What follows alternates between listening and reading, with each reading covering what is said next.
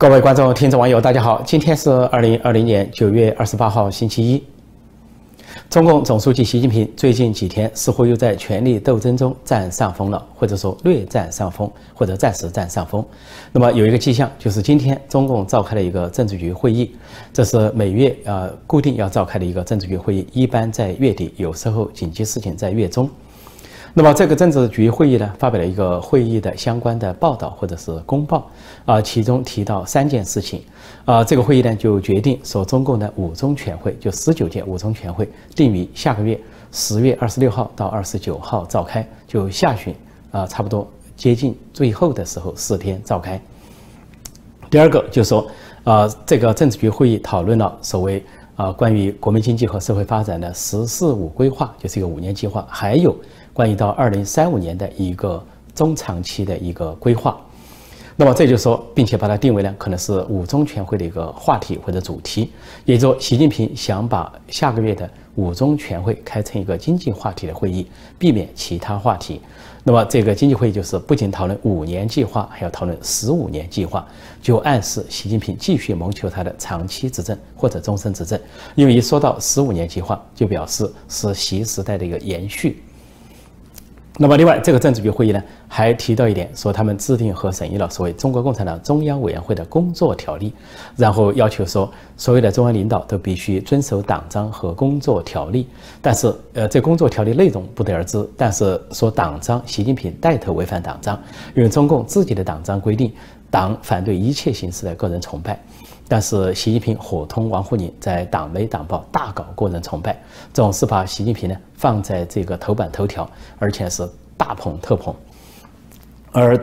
这几年受到了很多挫折之后，本来一些关键词都消失，那么最近几天又开始出现了。比如说，王沪宁策划的这个党媒党报《人民日报》、新华社、环球时报等等，又开始使用两个字，叫“京剧”。那么前些年，呃，在习近平权力斗争不利的时候，这些句子都被拿掉。这几天又开始用“京剧”来形容习近平的讲话，那么又捧为，也就是说，金科玉律，就是皇帝开的金口，又在暗示习近平是当代皇帝，是红色皇帝，他的中国梦就是皇帝梦。不仅如此，这个王沪宁还给习近平炮制了个三部曲。一旦习近平在某个会议上有讲话，一部第一部曲是习近平发表重要讲话，第二部曲是第二天报纸上会出现说习近平呃什么什么重要讲话，在社会各界激起强烈反响。第三部曲就宣布习近平什么什么重要讲话单行本啊出版发行。三部曲来捧台习近平，其实王沪宁呢可以说是别有用心，因为所有这些讲话，习近平的讲话都出自他之手，要么就是他撰稿，要么就是有一个写作班子由他来定调、拍板，并且把这个稿子最终，呃总揽总审之后递给习近平。所以不断的说某个重要讲话是多重要，就讲暗示王沪宁有多重要。然后第二个说是激起了强烈的反响，就表示他的稿子写成功了。他的宣传又告功了，有没有强烈反响不管，哪怕是一个炮都不冒，一本一本书都没人买，没关系，都要在报纸上说激起了强烈反响。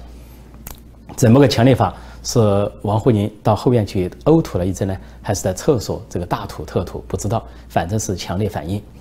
那么在第三部曲就是单行本出版发行，当然这个表面上作者是习近平，真正的作者隐在背后啊，没有建筑于字面的是王沪宁，所以。没有什么习近平时代，就是王沪宁时代；没有习近平思想，就是王沪宁思思想。所谓新时代啊，习近平新时代中国特色社会主义，就是王沪宁新时代中国特色社会主义。这之所以说习近平在权力斗争中占上风，除了刚才提到的两个事，一个是他的京剧复活死灰复燃，还有就是用经济话题抢占五中全会，所谓五年规划或者十五年规划来暗示他追求的长期执政。或者终身执政，更重要的是，这次政治局会议又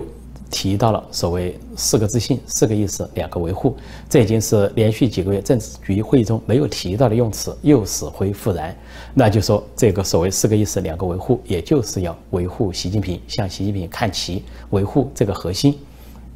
从这个角度来讲，经过北戴河会议之后，政治老人的这个呃斥责或者批评之后呢？在避开了政治老人之后，缠斗了一番之后，现在看来，习近平、王沪宁、习家军在极左路线这一方似乎又恢复了一些元气。那么现在又在各方面要去占领政治高地。那么刚开刚刚召开的一个所谓新疆工作会议也是定调，说是新疆的工作，也就是没有提集中营，但是就暗示集中营工作取得了什么重大成就。说新疆这一套政策要长期坚持下去，也就是说。不管维吾尔人怎么样的抗议，也不管国际社会怎样的谴责，那习近平就是吃了铁托，铁了心，要把这个新疆的集中营政策坚持到底，进行到底。到了现在九月底的政治局会议，那么出现了一些词句，似乎对习近平有利，尤其又出现了以习近平为核心的党中央这种说法，也停顿了一段时间，重新又提出来。那么，但是呢，不过中中共所发布这些会议的公报或者新闻报道，往往是有所遮掩。以前政治局会议后面还会说一个会议还研究了其他事项，那么这次呢，故意不说这句话，实际上。意味着有更多的隐瞒，应该说暴露出来的、曝光的或者报道的东西呢，是大家一直同意去报道的，比如经济话题，什么五年规划、什么十五年规划，或者是中央委员会的工作条例等等，这是各方同意的。但是其他一些事情涉及到人事、涉及到政治方向，那就不一定报道出来，并不是说这个政治局会议就没有涉及。比如说关于两年后二十大的政治方向，还有关于习近平是否设立接班人这些问题，还有包括李克强的接班人，就总书记和总理一二把手的接班人这些问题是否会讨论，实际上五中全会都避开不了，因为离二十大越来越近。那么到了基本上按过去中共开党代会之前的情况来看，五中全会除了讨论经济之外，人事是重中之重，尤其是关于接下来的人事布局、继承人问题。所以还有一个月开五中全会，并不见得啊，这个五中全会的调子就已经被习近平、习家军、王沪宁定下来了，仅仅讨论经济问题。那么四天的闭门会议，就跟去年的四中全会一样，一定会有激烈的斗争。所以那两个话题还是避开不了，那就是关于两年后二十大的话题、政治路线的话题，还有就是避不了的是接班人的话题。那么习近平、习家军、王沪宁这方可能就主张不要设接班人。让习近平长期执政、终身执政，但是另一方包括团派的主流派，呃，以及政治老人的代表人物，或者说太子党红二代这些代表人物，在中央委员会都有他们的人脉，那么他们肯定会提出，在现在内外交困的情况下，呃，暗示换人的问题。也就是说，这个改革开放形成的制度还要不要？领导人任期制啊，两届走人这个传统还要不要？还是说彻底砸烂？就跟砸烂香港、砸烂中美关系一样，这些话题基本上避免不了。不仅这些话题避免不了，而且提到接班人的时候，还会有具体的人选问题。比如说，各方会争执是习家军人物还是团派人物，还是说呃两者搭配，或者谁在先谁在后，习家军人物在先还是团派人物在先，也就是谁接总书记谁接总理，有那么一个雏形。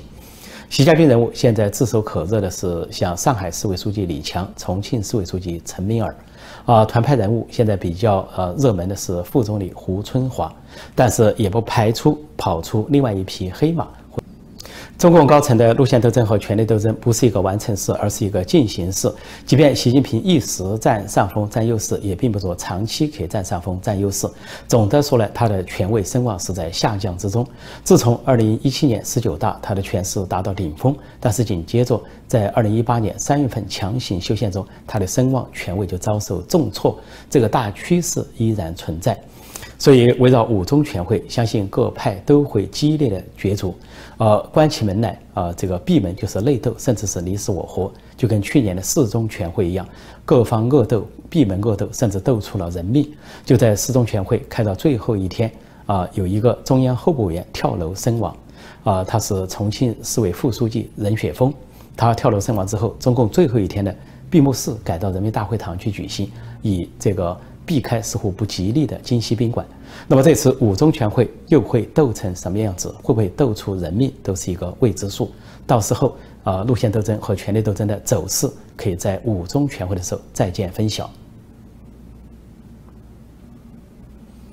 就在这个时候，一位中共的前重量级的官员，前财政部长楼继伟，这位楼继伟他是前总理朱镕基的爱将，是朱镕基赏识的人物，曾经当过朱镕基的秘书。那么楼继伟他在财新网发表文章，而财新网是相对比较开明的这个媒体，是胡苏立是主编，而他的呃以前他的靠山是国家副主席王岐山，现在王岐山把他交托给全国政协来。托管，也就是现在的全国政协主席汪洋，对这个财新网有一定的责任或者背书。那么，一个是比较开明的刊物，一个是开明的人物，就是楼继伟把他的文章发表在财新网。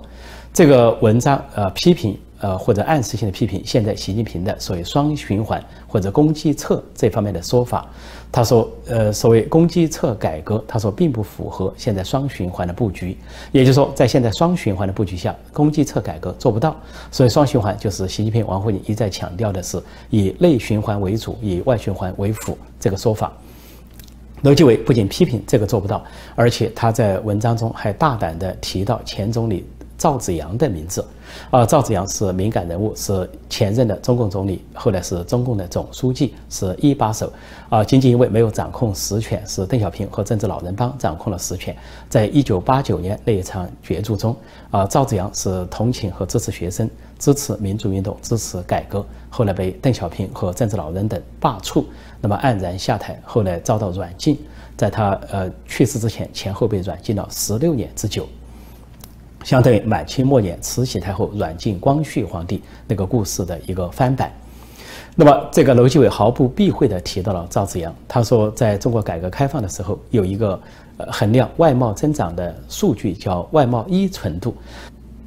他说，赵紫阳总理提出要在沿海地区实行国际大循环战略。当时赵紫阳的提法是两头在外，大进大出，这就是中共外贸增长的由来。那么，楼继伟说。他相信那就是一个节点，是中国的外贸依存度越来越高。他说，呃，当时很快，在一九八五年，外贸依存度就达到百分之二十三，就说明中国正在成为一个出口导向性国家。那么到了后来，一九九三年，依存度达到百分之三十二，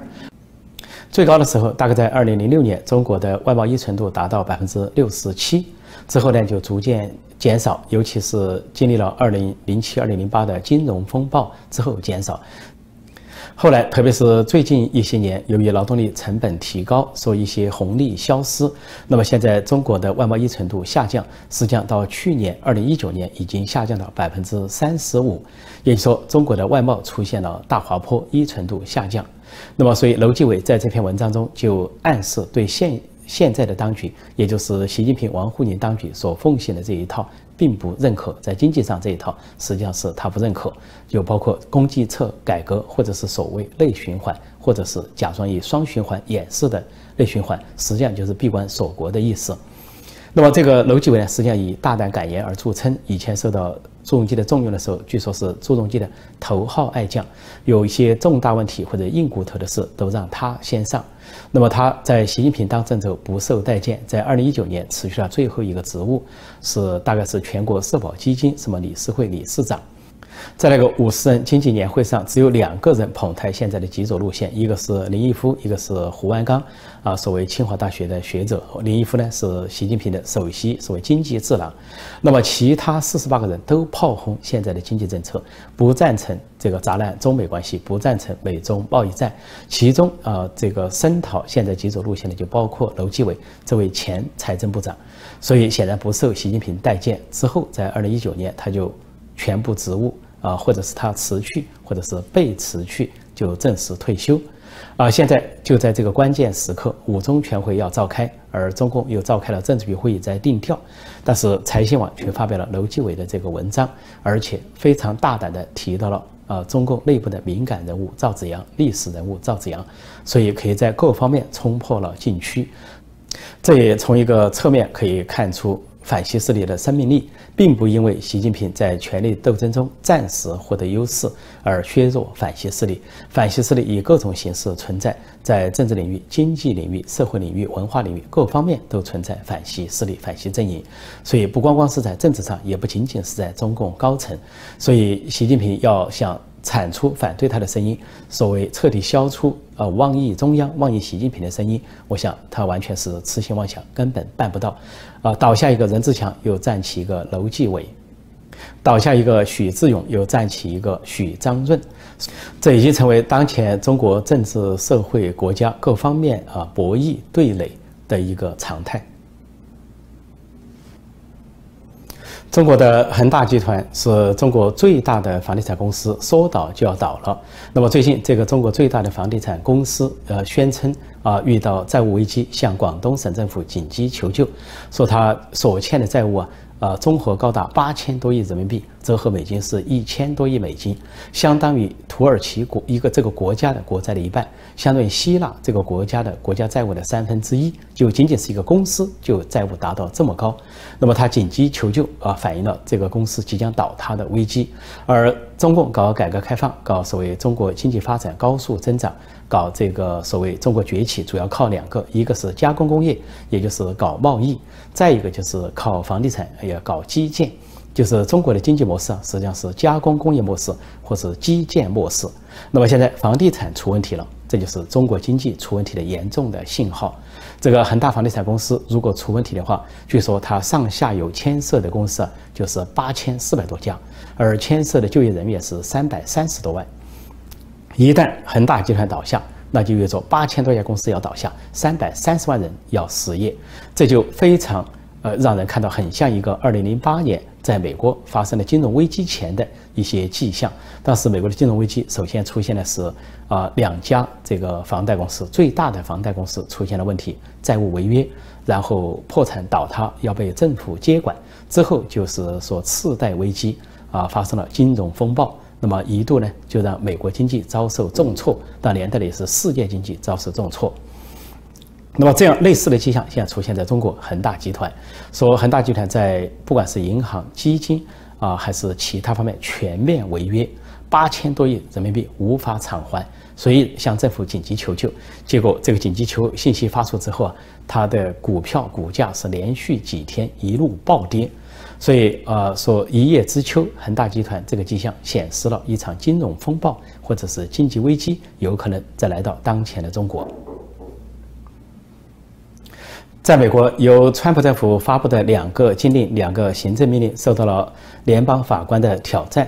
这两个禁令是分别针对中国的微信、中国的抖音这两个软件、两个社交媒体。那么，微信禁令呢，先是受到了旧金山一个联邦法官的挑战，他裁决暂时不得执行，说有违言论自由，有违所谓美国宪法第一修正案。那么，呃，昨天呢，又有一个位于首都华盛顿的联邦法官又挑战关于抖音的禁令，说是也是出于言论自由，并且说这个抖音的本来在十一月之前，十一月中旬之前呢就要停止交易啊，他认为呢这个裁决呢就是好像。啊，呃，联邦这个禁令呢还不得执行。那么这两件事情发生，对亲共人士来说可能弹冠相庆，感到高兴；那么对于坚持民主自由和普世价值来说，感到有些失望。其实这里边有三件事情值得一说，一个就是美国三权分立，它是司法、立法、行政三权的分立，说任何行政当局、政府做的一些决定或者行政令，有可能受到司法当局的这个挑战。而司法当局就由联邦法官组成，那么联邦法官他可能在地方上工作，他仍然属于联邦。一个联邦法官就可以通过一个裁决叫停一个行政令，但是叫停并不是永久停了。那么作为行政当局，作为政府，他可以通过法院诉讼的方式啊去启动这个禁令，就跟川普政府刚刚上台的时候颁布了一个禁牧令，对七个伊斯兰国家、中东国家啊暂禁人这个人员进入或者是移民。当时受到了夏威夷一个法官的挑战，但是通过打官司，啊，经过最高法院的裁决，那么川普政府还是赢了，也就大部分他所发布的禁令是成立并且执行，那么少部分做了调整。那么这一回关于中国微信公司、中国抖音公司，美国发布的禁令受到了两个联邦法官的挑战，也再一次的就是重演了过去的情况。也就是三权分立，司法、立法、行政很难说谁大于谁，是互相监督、互相制衡。那些联邦法官有他的权利这么做。第二，这个里面说明一个事情，就是关于言论自由的争议。那么这些联邦法官在主导微信、主导这个抖音禁令的执行的时候，说的是言论自由，但是这些法官显然不懂得一点，呃，这个微信它是禁言论自由的，微信只能发布一些中共当局喜欢的、同意的、愿意的东西，但是一旦发布跟中共当局有违他意志的，就会被删掉。说微信不体现言论自由，体现的是封锁言论自由。要是说微信真正有言论自由，那是中共当局的言论自由、中国共产党的言论自由，还有亲共人士的言论自由。同样，抖音也是如此啊！不仅在这个限制言论自由，在审查一些内容，一些内容上不去。那么，另外呢，它还在乘机收集数据啊，监控这些使用者，监控用户。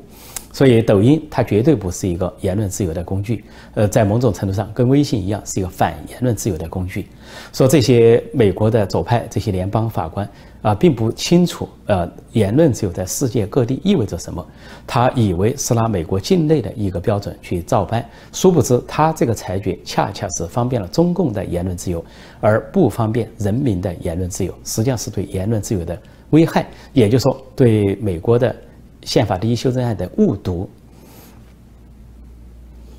最近几年，在国际上一直有一个话题，就是在美国和中国这两个大国之间，这两个大国的博弈、对垒和对立之间，欧洲作何选择？欧洲扮演怎样的角色？那么，中共曾经希望联欧治美啊，看到欧洲似乎在。啊，贸易关税或者驻军其他方面跟美国有一些分歧，那么在美国一些左派人士也有这个担心，也是批评现在的川普政府的一个理由。在国际上啊，有这些言论，在中共内部啊，中共的党媒党报上也经常也出现这种言论，似乎欧洲跟美国渐行渐远，而跟中共还越走越近。所以国际上普遍关心的一个问题就是。当美中摊牌的时候，欧洲会站在哪一边？那么这次联合国大会实际上做出了一个清楚的回答，不仅先后有呃德国、法国、英国的表态，像英德法三国就致函这个联合国一个照会。啊痛批了中共在南海的作为，对周边国家的霸凌和侵略。那么，另外，法国总统马克龙也致信联合国，要求联合国采取行动，派出独立调查团前往中国的新疆，调查少数民族受迫害和集中营的这些丑行、暴行和丑闻。继这些欧洲大国领导人表态之后，在九月二十五号在联合国大会上，欧盟理事会主席米歇尔直接回答了这个问题。他说：“最近几年一直有一个简单而残酷的问题，问我们欧盟在美国和中国之间站在哪一边。”他是做了下面两段的回答。他说：“我们欧洲跟美国的命运息息相关，经过了历史的考验，我们有共同的理想价值观，并彼此关爱。他这些仍然体现在今天的跨大西洋的联盟中。他这并不并不妨碍我们之间有时候会有不同的利益或者是不同的做法。”然后他提到中国，就是共产中国。他说：“我不认同中国现在的。”政治或者是经济体系中所体现的价值，我们尊重普遍的人权，包括尊重像维吾尔这些少数民族的人人权，并且我们关切香港，尤其关切香港应该呃兑现民主和法治的国际承诺。说他这两段表明就非常清楚了，他用不着喊口号，用不着下结论，就是这两段关于美国跟欧洲的关系，关于。啊，欧洲对中共的看法，共产中国的看法表现得非常清楚，所以他发表了这个演讲之后，国际舆论普遍认为欧盟、欧洲选边站了。欧盟、欧洲在所谓共产中国和民主美国这场新的角逐中、新冷战中，欧洲选边站，站在了美国这边，站在了民主的美国、人类啊民主啊自由和普世价值的灯塔这一边。最近，中共的外交部发言人赵立坚又出洋相了。他在海外的推特账号推特上发表言论，说中国有新四大发明。他把前几年被人说过的话拿来重复一遍，说这新四大发明包括呃高铁、呃共享单车、移动支付、电子商务，也就是网购。呃，他此言一出啊，可以说舆论哗然，因为这新四大发明早在几年前就被中国网民揭穿揭透，而且是批倒批臭。当时大概在二零一七年啊，在中国的一些互联网上，有一些啊极左派啊，或者是狂热的民族主义，或者是亲共人士，就发表言论说，中国现在有新四大发明领先世界，就提到这四项，结果就前后被中国的网民揭穿。比如说说到共享单车，实际上共享单车最早是在一九六五年在欧洲国家荷兰，在阿姆斯特丹先发明开始使用的。而说到高铁，啊，日本是最早有高铁的国家。呃，全世界都知道新干线啊，子弹火车在一九六四年就运行了，而且运行以来，呃，大半个世纪，日本很少出事故，除了有大地震这样的情况有略小的暂停之外，几乎都是零事故的运行。而这个中国的高铁技术就是源自日本啊，有一些源自于德国和法国。那么中共在去。其他国家推销它的高铁技术的时候，都受到了啊日本、德国、法国这些高铁公司的谴责，甚至起诉。像日本的三菱重工就一再警告中共，警告中国，说中国的高铁技术其中相当一部分来自于日本。啊，尽管你在所所谓速度或者其他方面做了一些调整，但是根本的核心技术就是日本的高铁技术。说到移动支付啊，发明移动支付的是欧洲国家芬兰，在一九九七年就出现了。那么后来得到普及的是，首先是美国，一九九八年像 PayPal 就在美国这种移动支付首先出现并逐渐普及。那这个中国那边的移动支付，就像呃微信支付或者是支付宝，是在二十一世纪之后，就是二零零几年才先后出现的。关于电子商务，也就是网购，最早是英国人的发明。那么，在美国出现在一九九四年，叫 Network 是第一家网购或电子商务。之后呢，在一九九五年出现了亚马逊和 eBay 这样的电子商务，并且普及。那么，中国的电子商务最早出现是一九九九年，是当当网。而现在有名的这些网购啊，电子商务实际上都是二零零三、二零零四之后才出现的。比如说，这个马云的阿里巴巴这个淘宝网是二零零三年之后才有的，而这个刘强东的所谓京东是在二零零四年之后才有的，都远在其他国家之后。这些事实啊，都在国内外得到了反复的核对。见证，所以在中国说有新四大发明这个提法已经不多了。那么，除非是相当无知的人才会提到那一点。那么，在官方提出来就更让人耸动了。所以，这个外交部发言人赵立坚居然到了现在，二零二零年九月还在提出中国的新四大发明，而且是言之凿凿。吹得煞有介事，神乎其神。所以这些中国网民看到啊，现在感叹的不是他敢乱说，感叹的是他无知。因为在两三年前都被网民揭穿揭透，被中国网民各种舆论批倒批臭的论调，居然到了现在还在这个外交部发言人的口中给说出来，说让人哭笑不得。说这个外交部发言人无知到什么程度？所以值得一提的是这个。赵立坚使用推特，实际上按中共的法规，他是违法，他违法的翻墙，违法的使用了海外的推特账号，就是美国的推特公司。而普通中国人如果要翻墙要使用的话，在中共那里是要被禁言，甚至要被采取措施的。所以这个赵立坚是带头违法，就跟胡锡进一样，环球时报总编。另外，赵立坚还利用使用推特的便利，以前呢还跟踪呃日本的这个 AV 明星，就是苍井空。他自己呢是苍井空的一个粉丝，并且在苍井空的这个推特下还写上 “I want you”，就是我要你这一类不堪的话，所以一时成为网民的笑谈。啊，没想到他现在又利用推特在这里大放厥词，说中国有新四大发明。所以我就看到网上以前有一个提问，说有人提问说，呃，什么样的资格才能够当中国外交部发言人？那么现在有的网民呢列了列了很多词语。啊，比如说是勇敢啦、忠诚啦，或者说无畏啦、无知啊，最后呢，选择最多的是无知，也就是说无知，你就可以成为中共外交部发言人。那么现在第二个问题来了，就是你要无知到什么程度才能够成为中共外交部发言人？那么现在标准答案也来了，那就是你要无知到赵立坚这种程度，你就能够成为中共外交部发言人，那就是合格的、够本的、有资格的中共外交部发言人。好，今天我就暂时讲到这里，谢谢大家收看收听，再见。